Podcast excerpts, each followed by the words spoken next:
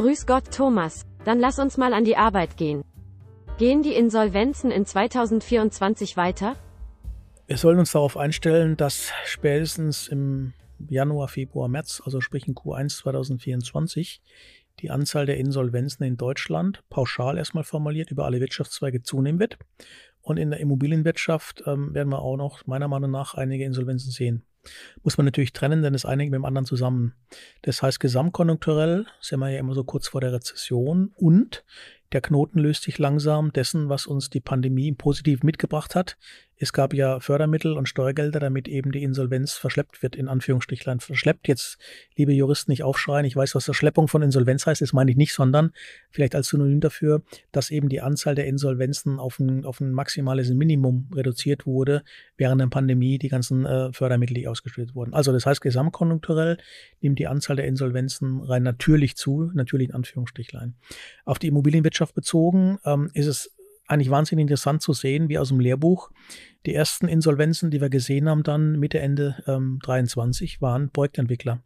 Projektentwickler vor dem Hintergrund, das sind auch die, die am Risiko-Rendite-Profil oben rechts stehen, also mit anderen Worten, die nehmen das hohe Risiko mit, bekommen aber auch einen relativ hohen Ertrag, solange eigentlich das Geschäftsmodell, ich baue und verkaufe die Wohnungen oder was auch immer, normalerweise sind es Wohnungen, für einen, beim Kunden, der bereit ist, mir das zu, zu bezahlen, als ich investiert habe. Ganz simple Geschichte. So, die sind runtergegangen, in Insolvenz geraten und zwar teilweise sehr schnell, mit dem Thema der Zinserhöhung. Das heißt, diese acht, neun Jahre Phase permanenter Aufschwung im Immobilienmarkt hatte irgendwann den Punkt erreicht und rückblickend sagt man, naja, das war 2019, also wahrscheinlich vor der Pandemie. Ähm, also jetzt sind die Immobilienweise schon so hoch, so breit, äh, so weit. Dementsprechend muss es doch jetzt mal eine Seitwärtsbewegung geben oder ein Downsoll. So, dann kam die Pandemie. Also ich überspringe jetzt locker mal zwei Jahre, was man auch erklären müsste, aber in dem Moment, wo ich aber ein Grundstück einkaufe für teures Geld, teuer heißt dann über dem Durchschnittsmarktwert, aber habe eine positive Geschichte nach vorne. Das, was ich baue, kann ich zu einem nächsten höheren Marktwert verkaufen. Sobald die Geschichte eben nicht mehr funktioniert, weil die Zinsen gestiegen sind, geht es in, im Rahmen einer, einer Projektentwicklung eigentlich relativ schnell. Und ich betone es deswegen so pointiert.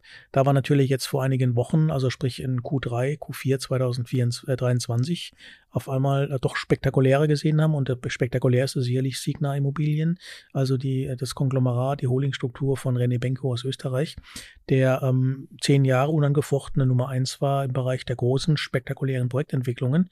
Und ähm, ich zitiere jetzt auch noch aus der Zeitung, mit der Zinserhöhung wurde es halt dünn mit dem hinterlegten EK und vor allem auch mit den Erwartungshaltungen an weitere Wertsteigerungen bei Mieten, bei Verkäufen, wie auch immer. Das heißt, Insolvenzen werden deswegen zunehmen, weil im Moment am Kapitalmarkt und am Immobilienmarkt kaum Käufer auftreten, die bereit sind, für den Verkehrswert das zu kaufen. Also man kann es auch einfacher machen, die Frage einfach beantworten. Ähm, erst wenn die Ankaufswerte, die Preisschilder bei den Immobilien rückläufiger sind, und da reden wir von 30, 40, 50 Prozent, dann werden wieder einige sagen, jetzt ist wieder ein normales Maß erreicht, was immer normal ist. Und jetzt bin ich bereit mit einem FK-Anteil, also mit einem Zinsniveau vielleicht von 3, 4 Prozent, kostet also mehr als vorher, bin ich bereit zu investieren und dann nehme ich gerne Dinge auf, die aus Insolvenzmasse kommen. Deswegen Konklusion, wir hören zwar jetzt und wir werden auch in Q1, Q2 Insolvenzen sehen, dem Bereich, was ich geschildert habe, Projektentwicklung, aber ähm, diese Phase der, dieses äh, Aufschwungsszenario, was normalerweise aus so einer Rezession kommt, die wird meiner Meinung nach relativ schnell verlaufen. Also nicht wie nach Lehman, was eine andere Konstellation war, vier, fünf Jahre passiert quasi so gut wie nichts, wird meiner Meinung nach nicht eintreten. Ich bin sogar ein bisschen optimistischer als vielleicht der Durchschnitt. Ich glaube, wenn der Markt den Boden gefunden hat, Ende Q2, sehen wir in Q3 und vor allem Q4, 24 eine relativ dynamische Entwicklung.